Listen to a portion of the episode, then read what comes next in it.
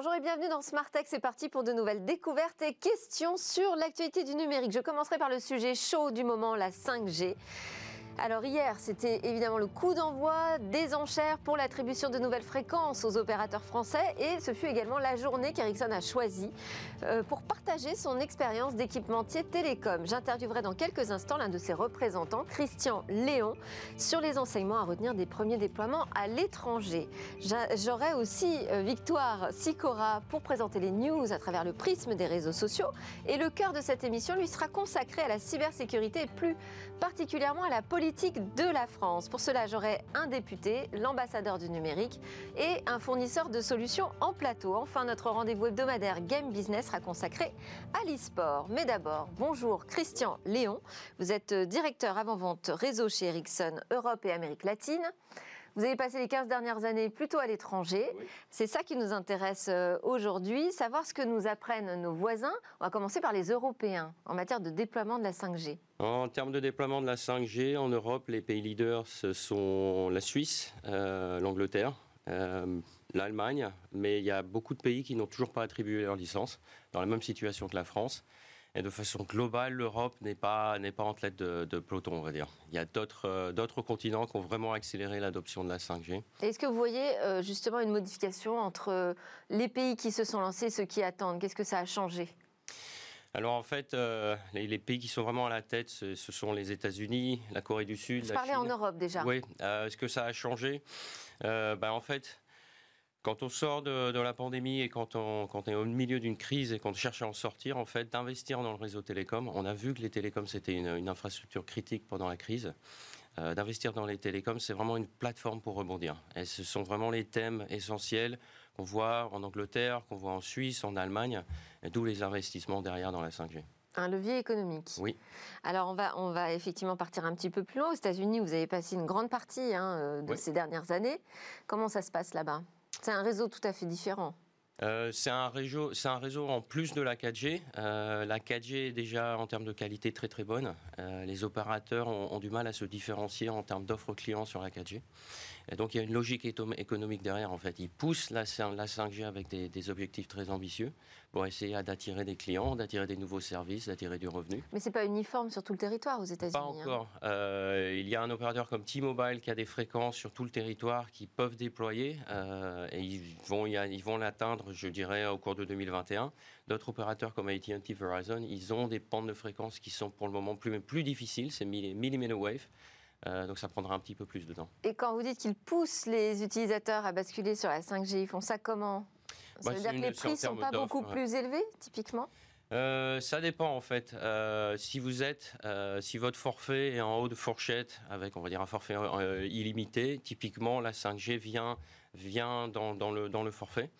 Mais par contre, vous avez accès à des, à des débits, à des termes de latence, d'offres clients, de types de services qui sont en plus dans l'offre en fait. D'accord. On part en Asie. Oui. Comment ça se passe là-bas? Alors les, les deux premiers pays qui ont lancé la 5G, c'était les US, on en a parlé. L'autre, c'était la Corée du Sud.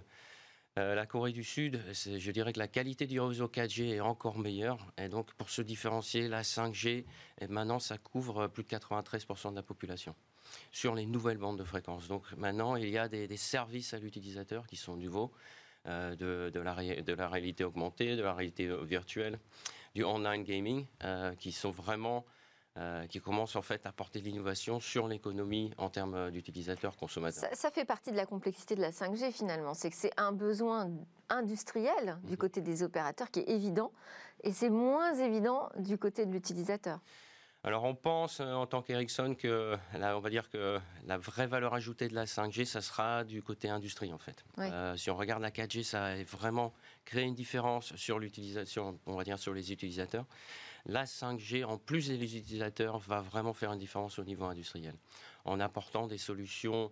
Euh, c'est-à-dire si on prend par exemple une usine de production où il y a énormément de câbles de connectiques, bah, on peut enlever tous les câbles, on peut réaliser exactement la même chose sans câble euh, avec de la 5G. Et donc là, ça apporte euh, de la productivité sur des sites et faire une différence avec la 5G dans l'industrie. Et on va voir arriver du coup de nouveaux usages aussi, mais ça prendra un petit peu plus de temps. si, on reprend euh, l'exemple américain, parce que vous avez travaillé euh, de manière étroite sur le déploiement avec euh, l'opérateur Verizon, l'opérateur américain, comment ça s'est passé concrètement? Ça a pris combien de temps? Est-ce que tout s'est passé correctement? Alors en fait, Verizon a lancé une pré-5G à la fin 2018, avant les standards, pour vraiment tester la technologie ils ont lancé avec le standard 5G en avril de l'année dernière. C'était le premier opérateur au monde à lancer la 5G.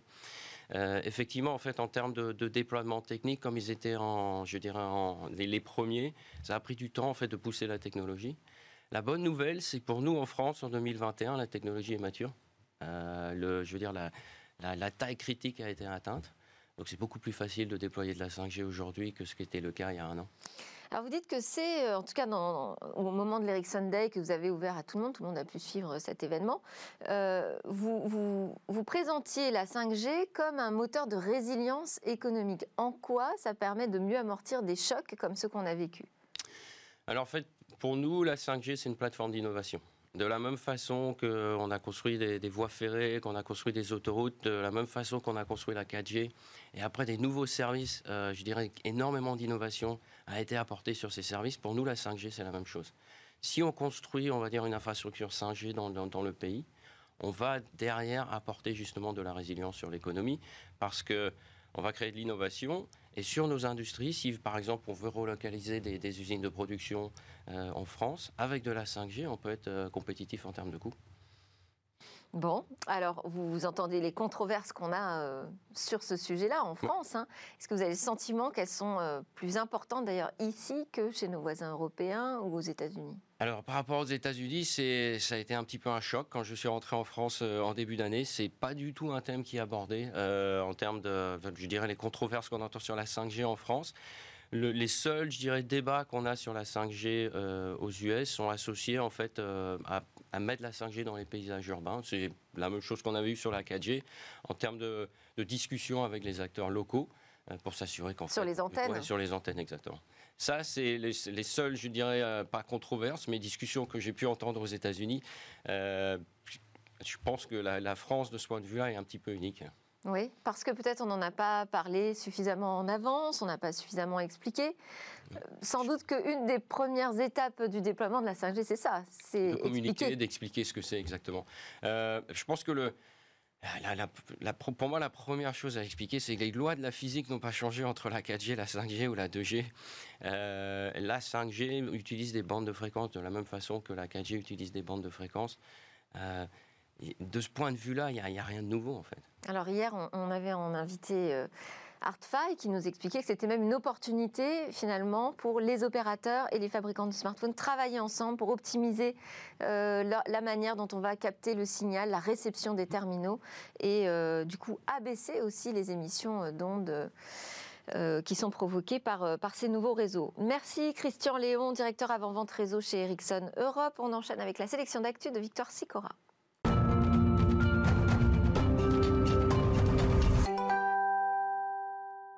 Bonjour Victoire, quels sont les postes qui ont retenu votre attention? Alors on commence aujourd'hui avec le tweet de Tom Minéar, le rédacteur en chef de la section politique du Herald Sun. Dans son tweet, il a relayé l'information sur l'extension de l'usage de la reconnaissance faciale en Australie, Delphine, ce dispositif va bientôt être utilisé pour voter, mais aussi pour accéder à d'autres services gouvernementaux comme Job Seeker, la plateforme de recherche d'emploi australienne. La reconnaissance faciale sera aussi mobilisée dans l'accès aux services médicaux comme Medicare ou encore pour déclarer une situation de banqueroute ou enregistrer un drone.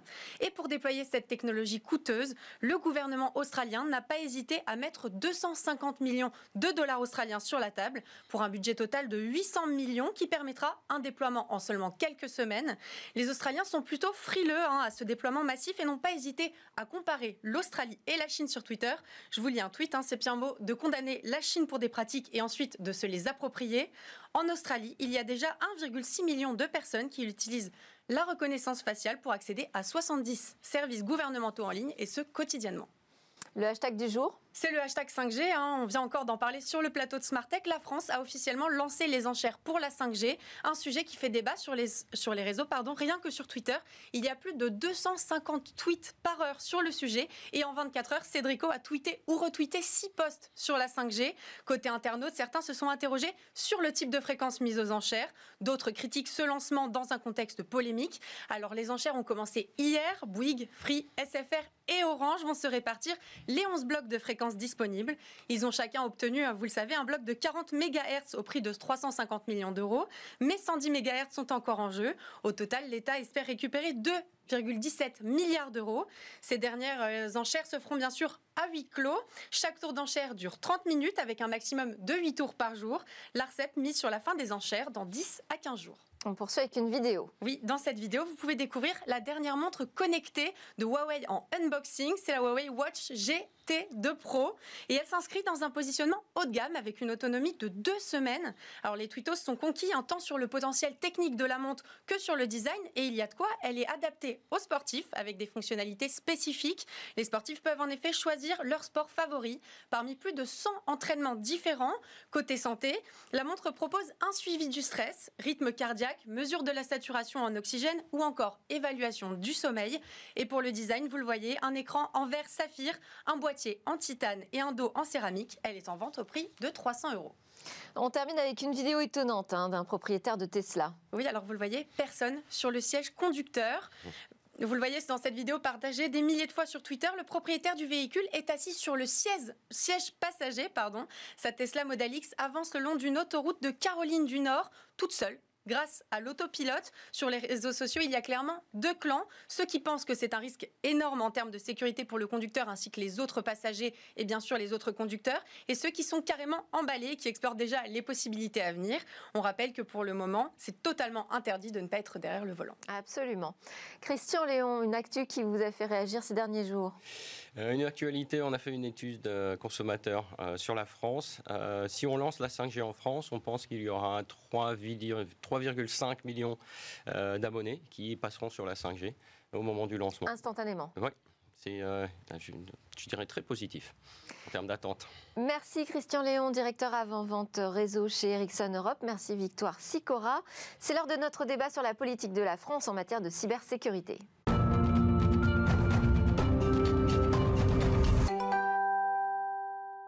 Aujourd'hui s'ouvre la deuxième édition de la Paris Cyber Week, un rendez-vous européen qui rassemble des experts et décideurs publics, privés autour de la transformation numérique. Et la cybersécurité sera l'un des thèmes majeurs de ces deux journées. Mes invités font d'ailleurs partie des speakers notables de l'événement. Éric Botorel, député euh, LREM des Côtes d'Armor. Vous êtes engagé politiquement sur les questions euh, du numérique et à titre personnel, vous avez travaillé dans les années 90 hein, pour des sociétés de services et distribution informatique et vous étiez aussi réserviste de la cyberdéfense opérationnelle. Henri Verdier, ambassadeur pour les affaires numériques, on vous retrouve aussi membre du conseil scientifique de l'Institut Mines Télécom, membre du comité de prospective de l'ARCEP et euh, comité aussi de prospective de la CNIL. Marc Norlin, directeur général d'Ariane Next, vous concevez des solutions vous d'identité numérique, vous sécurisez cette identité, vous sécurisez les documents, vous travaillez sur la signature électronique. On vous retrouve notamment derrière le système France Connect quand on se connecte et qu'on effectue des démarches administratives en ligne. Bonjour à tous les trois. Alors notre sujet, donc vous l'avez compris, c'est la cyberdéfense. Quelle politique pour la France Éric Botorel déjà, au sein du gouvernement, qui est en charge de la cybersécurité? Eh bien, j'aurais tendance à vous répondre que c'est d'abord une très belle agence euh, qui rapporte au Premier ministre. L'ANSI L'ANSI. Euh, quand je dis une, très belle agence, je pense que c'est euh, celle qui compte parmi les plus belles agences au niveau international en charge des questions de, sécurité et de sécurité des réseaux et de cybersécurité. Et, et cette agence, dont le patron est Guillaume Poupard, rapporte directement au Premier ministre euh, on peut considérer que la cybersécurité, c'est d'abord une affaire transversale euh, qui ne peut pas être attachée à un seul ministère. Henri Verdier, dans votre lettre de mission, il y a quatre domaines qui euh, sont mentionnés, hein, de l'action, en fait, de la diplomatie numérique. Alors moi, j'ai retenu celle-ci, garantir la sécurité internationale du cyberespace à travers la promotion de la stabilité et de la sécurité internationale dans le cyberespace. Comment est-ce que vous procédez? On fait la diplomatie. Et le numérique est en train de changer la diplomatie, ce qui est quelque chose de vraiment nouveau. Je pense qu'on pourrait dire qu'il y a trois familles d'actions. Euh, d'abord, euh, nous protéger. Et donc, euh, la France a effectivement la chance d'avoir une des meilleures agences au monde. L'Europe a besoin de se mettre en sécurité, de construire des coopérations. Nous avons besoin d'avoir un dialogue permanent avec nos alliés ou avec des pays moins alliés, mais avec qui il faut se comprendre et s'expliquer. Et donc, il y, a un engagement fort. Deuxièmement, il y a un énorme travail international sur le droit international du cyberespace. Donc, le droit qui régule les comportements entre États, la cyberguerre, et ça on le négocie à l'ONU, mais aussi la coopération policière euh, pour échanger des informations, des solidarités, etc.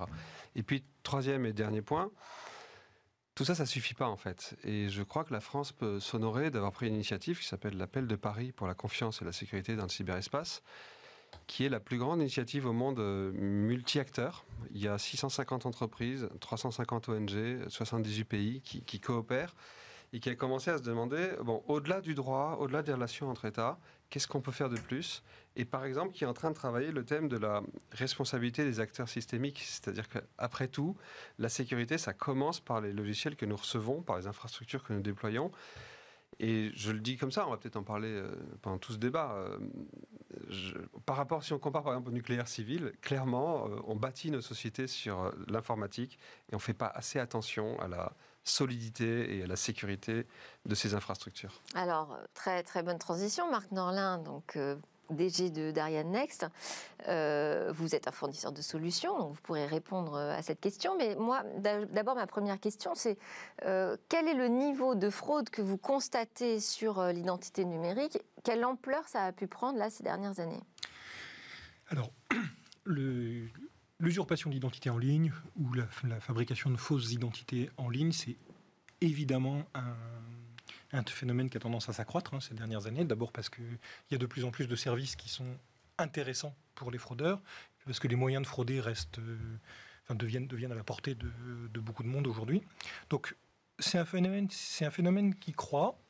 Euh, ça, va être très dépendant des services attaqués par, par les fraudeurs, hein, mais vous pouvez vous attendre à quelque chose qui, est de l'ordre du 1 pour 1000 sur, euh, sur des transactions. Voilà.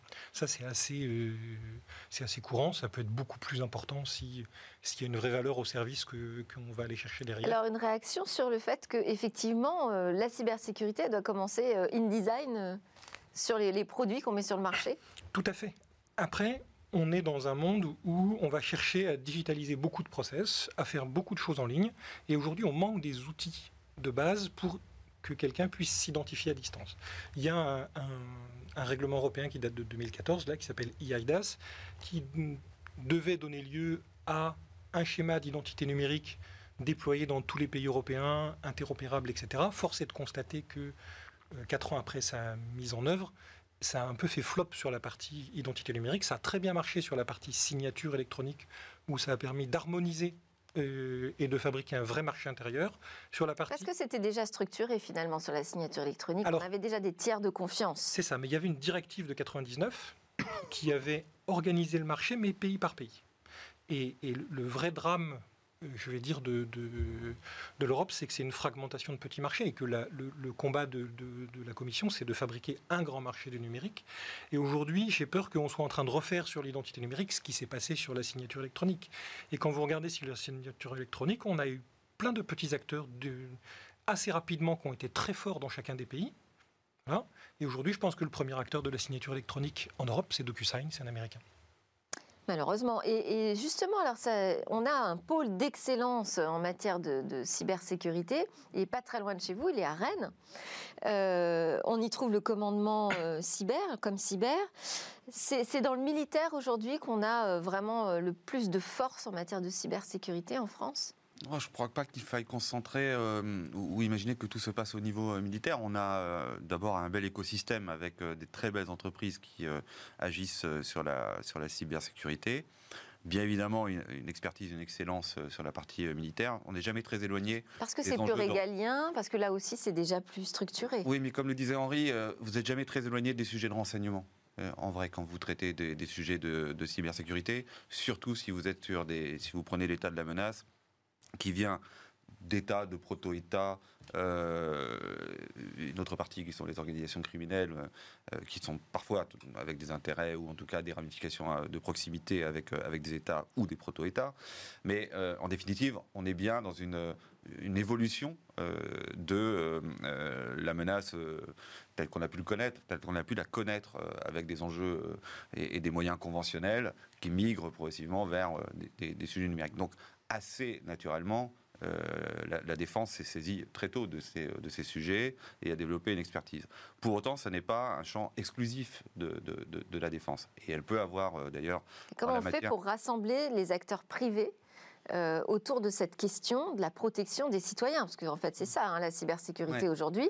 on multiplie les pôles d'excellence, on les multiplie en Europe. Hmm. Il y, en a qui, il y en a qui sont en train de se créer en ce moment même, hein, euh, entre la France et l'Allemagne.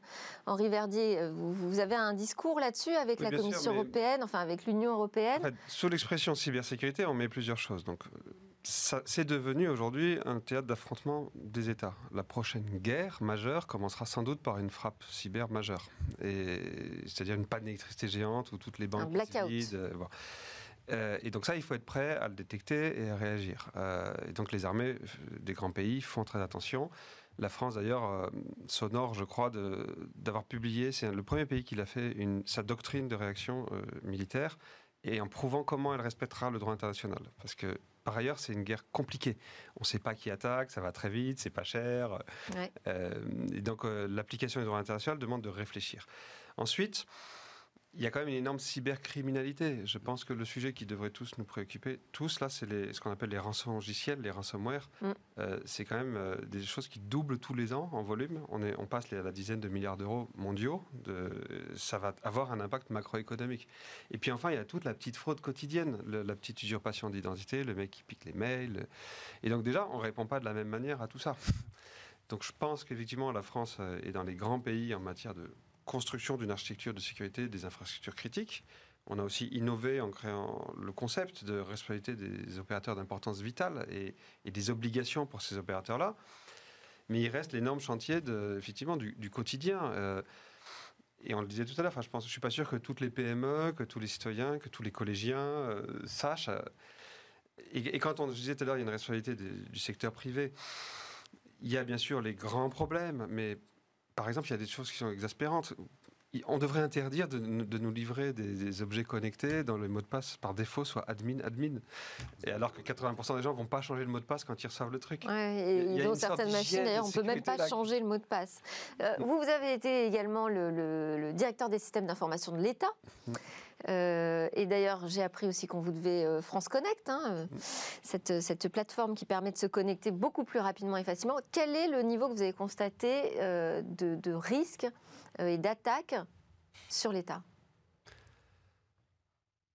oui, euh, non, la plaisanterie qui me vient à l'esprit, c'est vu l'âge de nos systèmes, etc. Tous les hackers ne savent pas pénétrer dans nos systèmes. L'État, il a le triste privilège de fonctionner parfois sur des infrastructures qui ont 40 ans, avec des langages de programmation dédiés.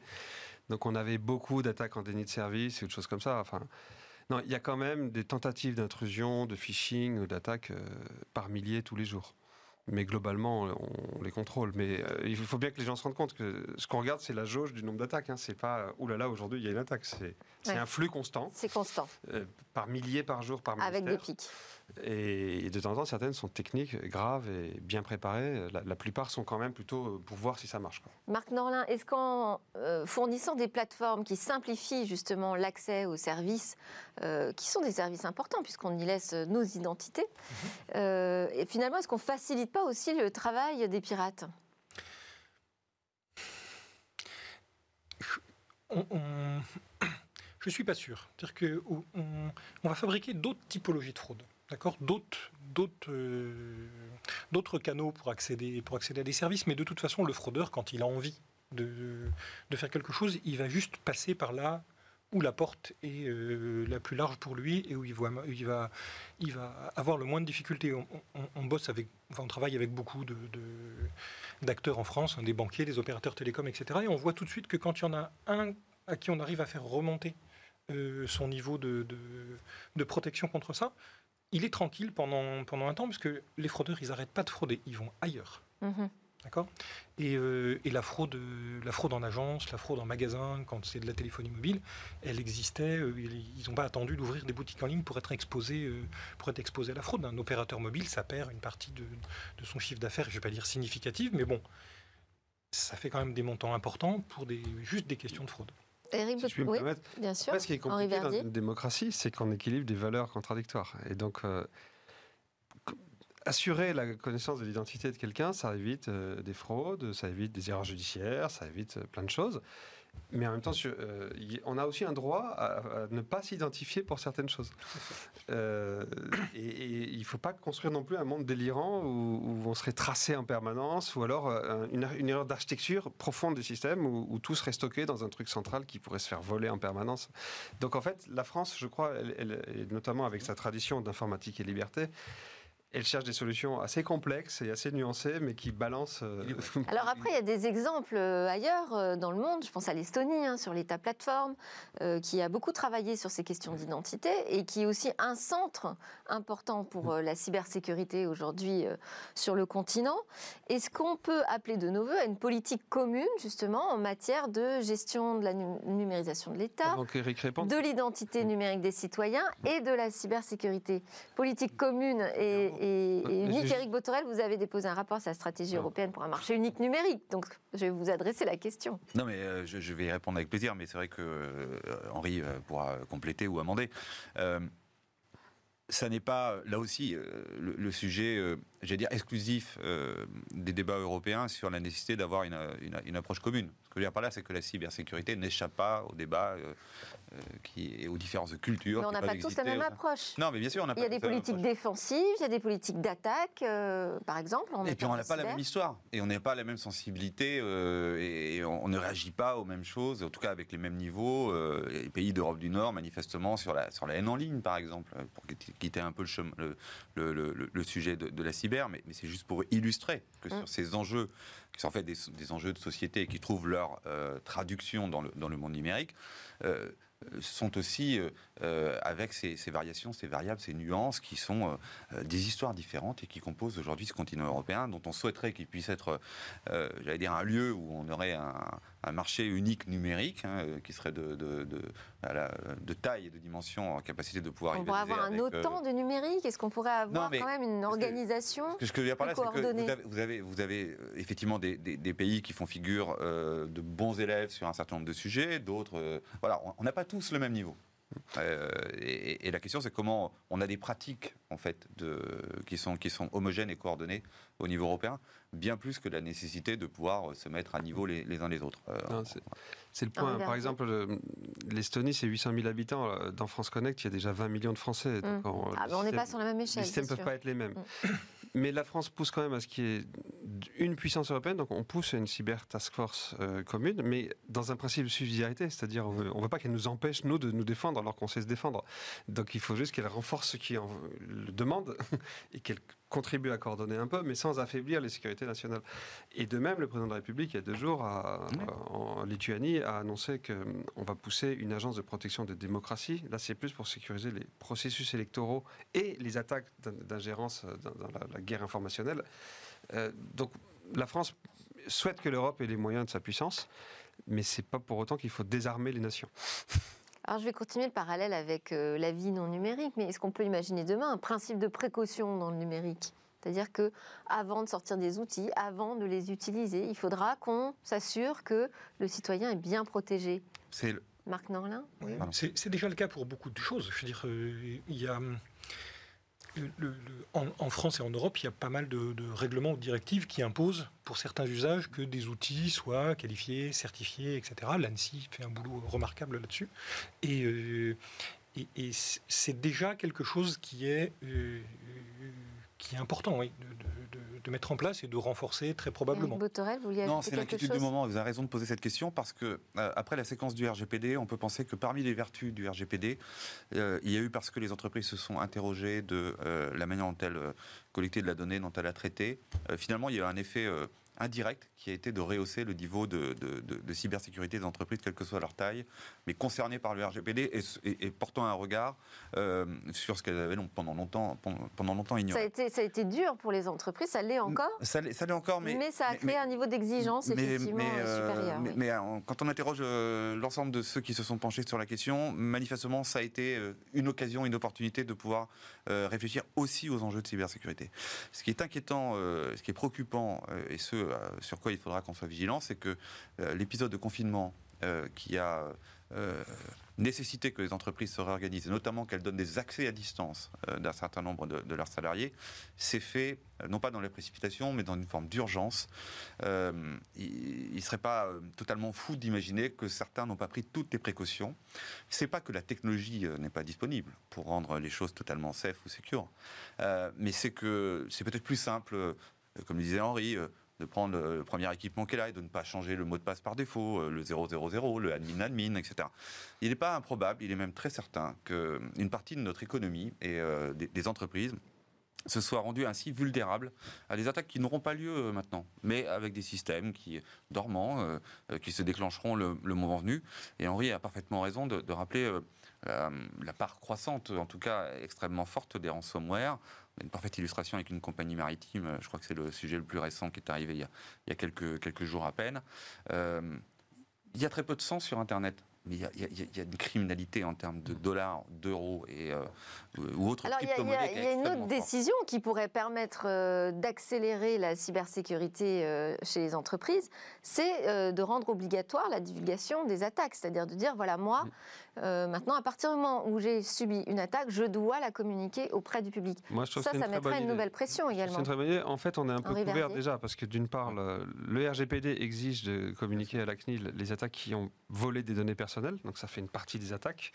Les opérateurs d'importance. Enfin, c'est pas aussi exposé que euh, de le faire de manière publique. Oui, c'est vrai, mais enfin, on doit aussi prévenir ses clients. Hein, euh, qui sont concernés. Ça devient public très vite. Donc pour les celles qui ont touché les données personnelles, on a le RGPD. Pour les opérateurs d'importance vitale, la CNIL, euh, l'ANSI, là aussi la loi exige de prévenir l'ANSI. Sur votre question sur la sécurité, je voulais juste dire que il y a aussi une question de maturité numérique. Moi, ce qui me frappe quand même, c'est qu'on fait faire le numérique euh, avec beaucoup de décideurs qui comprennent rien en numérique. Alors que dans le monde numérique, en gros, les valeurs de l'open source, de la transparence quand elle autorise à avoir des regards critiques sur ce qu'on fait, de donner de l'autonomie à des équipes de gens qui savent faire du code euh, et pas euh, en leur évitant 20 chefs qui connaissent pas le code, etc. Ces valeurs-là, pour moi, sont une grosse partie de la sécurité. Et on a peut-être aussi à apprendre quelque chose du côté de la, culture numérique, du politique, à part Eric Botorel, euh, du décideur, de l'énarque, du chef d'entreprise. Il faut arrêter. Les militaires, ils ne mettraient pas aux états-majors des gens qui sont jamais allés sur un théâtre d'opération. Mhm. Et eh ben nous, aujourd'hui, on a des organisations qui, qui, sont dirigées par des gens qui sont jamais allés sur le théâtre d'opération. Alors c'est certain que l'accélération de la transformation numérique pose cette question et qu'on a beaucoup de décisions finalement marketing ou d'usage et euh, peut-être qu'on ne valorise pas assez les métiers du code et du développement. En, tout cas, sur ce plateau, on en a déjà parlé. Marc Norlin, est-ce que vous avez le sentiment qu'en France, on n'est pas encore assez technophile finalement hein? Oui, je pense ça, ça c'est une évidence. On le répète depuis... Euh, depuis que je suis petit, c'est comme ça. tout oui, alors euh, qu'on a l'impression que si, parce qu'on entend cette transformation numérique sur toutes les bouches de toutes les entreprises. Oui, et, en même temps, on a. Alors. On a une organisation très pyramidale de la société en France pour absolument tout. Hein. C'est, ça, ça, nous date, c'est, notre histoire qui est comme ça. Et, et, ça se transfère dans les entreprises. Et vous voyez que très vite, des gens qui sont d'excellents codeurs eh bien, s'ils veulent progresser, il va falloir qu'ils commencent à devenir petits chefs, puis, et puis à s'éloigner de plus en plus de ce qui a fait. Euh, avec des pertes de compétences. Du voilà, euh, ce qui a fait qu'ils étaient bons. Et, on se retrouve avec euh, des, profils qui sont valorisés dans des entreprises qui ne sont pas forcément ceux qui devraient l'être pour le, je dirais, la bonne marche de la société. Vous, vous êtes en contact avec des ambassadeurs du monde entier, mhm. hein, de la France. Euh, vous entendez cette préoccupation sur la cybersécurité ou ça reste un sujet pas énormément évoqué? Non, c'est très évoqué. Alors peut-être on surpondère un peu les conflits entre États, parce que je vous dis, Oui, parce que finalement, le gros de la menace, c'est peut-être pas. Euh, non, mais en plus, on a quand même ça Le droit international, il est quand même fondé au fond sur un concept de légitime défense. Et aujourd'hui, quand on vous attaque, on vous attaque toujours à travers un troisième pays. Donc tout le monde a peur qu'un jour il y ait des conflits qui dégénèrent euh, avec une erreur d'attribution. Donc tout le monde est extrêmement attentif, vraiment. La cybercriminalité, c'est plutôt des coopérations entre polices et les échanges d'informations ou de requêtes judiciaires, ça fonctionne à peu près, mais je ne suis pas sûr qu'il y ait un plan mondial pour éradiquer la cybercriminalité. Et là, il faudra peut-être un travail de diplomatie aussi pour euh, faire émerger ce souffle. Et alors, je reviens à beaucoup plus local. Hein. Les mairies, les collectivités, les territoires, ils ne sont pas super équipés quand même pour se protéger aujourd'hui. Non, mais ça, ça dépend lesquels en vrai. Et euh, le, sujet. Moi, quand j'assiste à des conférences euh, euh, sur la cybersécurité, j'entends beaucoup de DSI euh, locaux dire Moi, je, n'ai pas les outils aujourd'hui pour lutter contre les ransomware, par exemple. Moi, je pense qu'il faut que, que ce soit d'ailleurs dans les collectivités locales ou dans le monde de l'entreprise, il faut que les DSI reprennent un peu de pouvoir par rapport aux directions des achats. Le sujet, c'est la maturité, c'est la culturation, la culturation au risque. C'est pas uniquement d'ailleurs quand on exerce. Vous avez euh, effleuré le sujet tout à l'heure sur la formation et le niveau de, euh, des uns et des autres sortis de nos écoles sur euh, la manière dont on appréhende le sujet de mmh. numérique, de la sécurité. Je rajouterais assez volontiers du coup, c'est un sujet qui, pour moi, est d'une actualité chaude autour de la, culture de la donnée, qui n'est pas uniquement. Enfin, je, je pense qu'on ne réglera pas le problème simplement en mettant des, modules de codage euh, ou en, apprenant le Python euh, euh, au lycée. On a aussi une façon d'appréhender l'immatériel qui doit aller un peu plus loin dans la granularité que simplement pouvoir maîtriser quelques outils majeurs de, développement. Ce sera déjà pas mal, disons. Non, mais ce serait déjà pas mal. Ceci dit, moi, je ne veux pas renvoyer à l'idée, je veux pas, je, veux pas qu'on reste sur l'idée que la, plupart des collectivités seraient en, en, retrait ou en retard. Vous savez, le, problème euh, des, collectivités ou de l'État d'ailleurs, et Henri en parlera beaucoup mieux que moi, c'est euh, mais il aura pas le temps tout de suite. C'est qu'on on, urbanise les systèmes d'information. Et l'urbanisation des systèmes d'information est, euh, j'allais dire, d'un point de vue dans, son principe même, une difficulté majeure pour être très certain qu'on puisse rendre le, système à niveau pour résister à des risques, à des risques systémiques. Merci à tous. Oui, vraiment, c'est la fin de cette émission. On est sur l'éveil des consciences, je, le sais. 24 hein. minutes, c'est déjà pas mal sur ce sujet. Merci Eric Botorel, député LREM des Côtes d'Armor, Henri Verdier, ambassadeur pour les affaires numériques, et Marc Lorlin, PDG, euh, DG, pardon, d'Ariadnet, Next, je vais y arriver. Juste après la pause, séquence loisirs, on respire avec notre rendez-vous Game Business consacré à l'e-sport.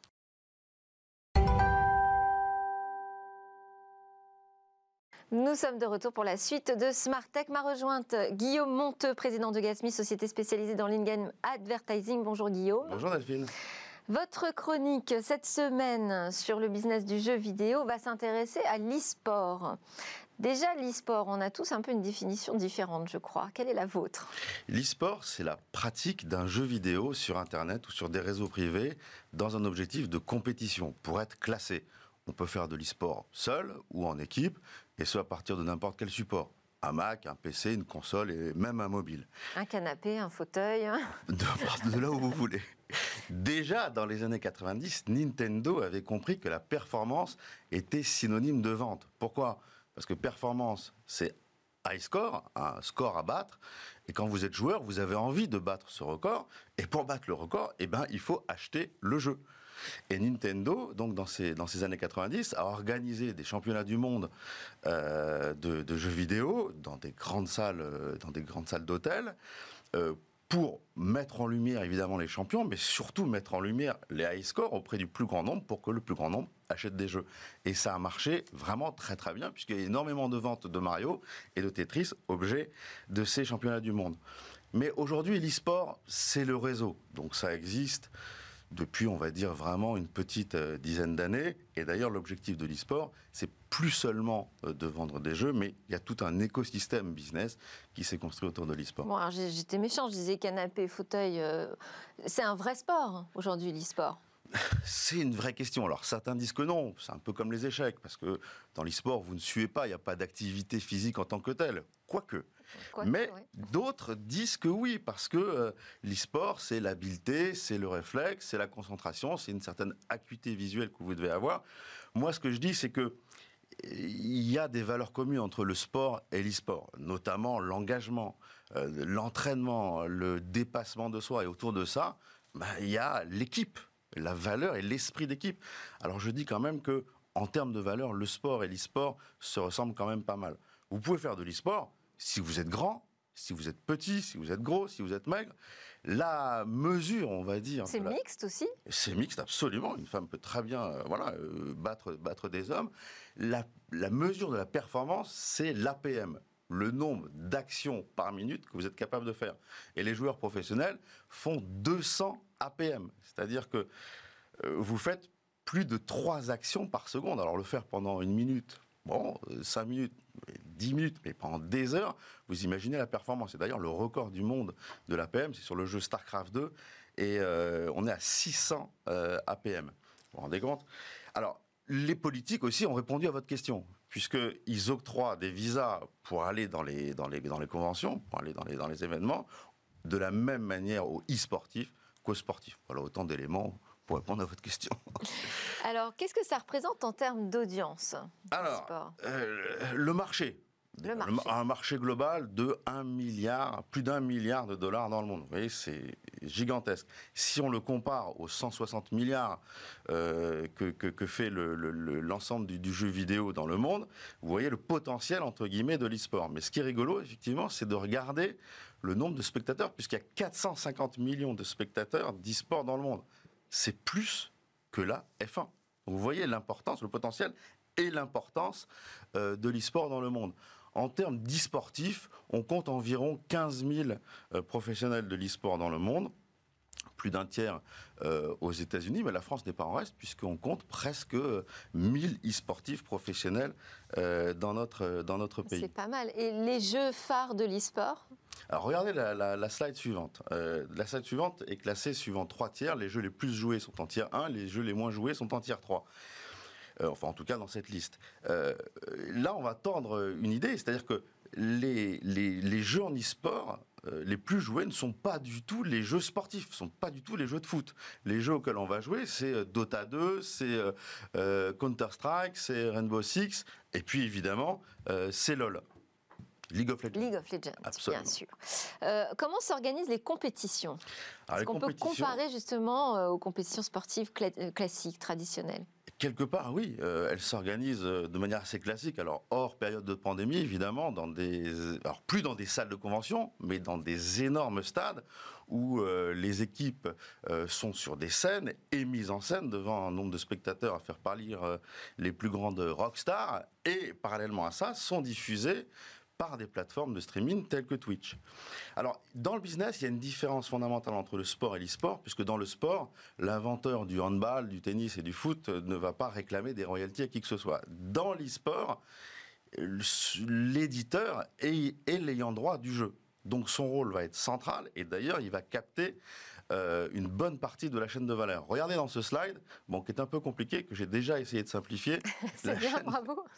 la chaîne de valeur euh, de, de l'e-sport. On va aller de, de, gauche à droite. Il y a des joueurs professionnels qui se syndiquent en équipe, qui jouent à des jeux vidéo, et, et il y a des compétitions, euh, il y a des ligues qui organisent des compétitions de ces jeux vidéo physiques et ces, matchs sont diffusés, euh, encore une fois, par des plateformes et notamment Twitch. Il y a deux acteurs, entre guillemets, qui sont assez fondamentaux et qui nourrissent la chaîne de valeur. Ce sont les marques qui vont sponsoriser les équipes en adossant leur logo euh, sur les, sur les t-shirts ou sur les équipements des équipes. Elles vont sponsoriser les événements physiques et elles vont diffuser leur publicité au sein des plateformes euh, lorsque ceux-ci regardent les matchs en, direct. Et le, deuxième acteur qui nourrit la chaîne, ce sont les fans. Les fans qui vont donner des dons, faire des dons aux joueurs. Rappelez-vous de ce qu'on a dit dans une, une chronique précédente. Les fans qui vont acheter du merchandising des équipes pour supporter leurs équipes, qui vont acheter des jeux vidéo, qui vont acheter des DLC, qui vont acheter des places de spectacle, euh, qui vont acheter du merchandising et qui vont aller regarder leur match sur Twitch et donc consommer de la publicité. Et bien sûr, bien sûr, il y a aussi euh, la, la, juste contrepartie de tout ça qui est reversée euh, aux équipes et aux joueurs. Bon, la semaine prochaine, je compte sur vous pour parler des stars et de Kayane, Avec- ma copine. avec Merci grand plaisir, Guillaume Delphine. Monteux, président de Gatsby. Merci à tous d'avoir suivi Smart Tech à suivre. 4 jeunes pousses innovantes dans le Lab Startup. Et moi, je vous dis à demain pour de nouvelles discussions sur la tech.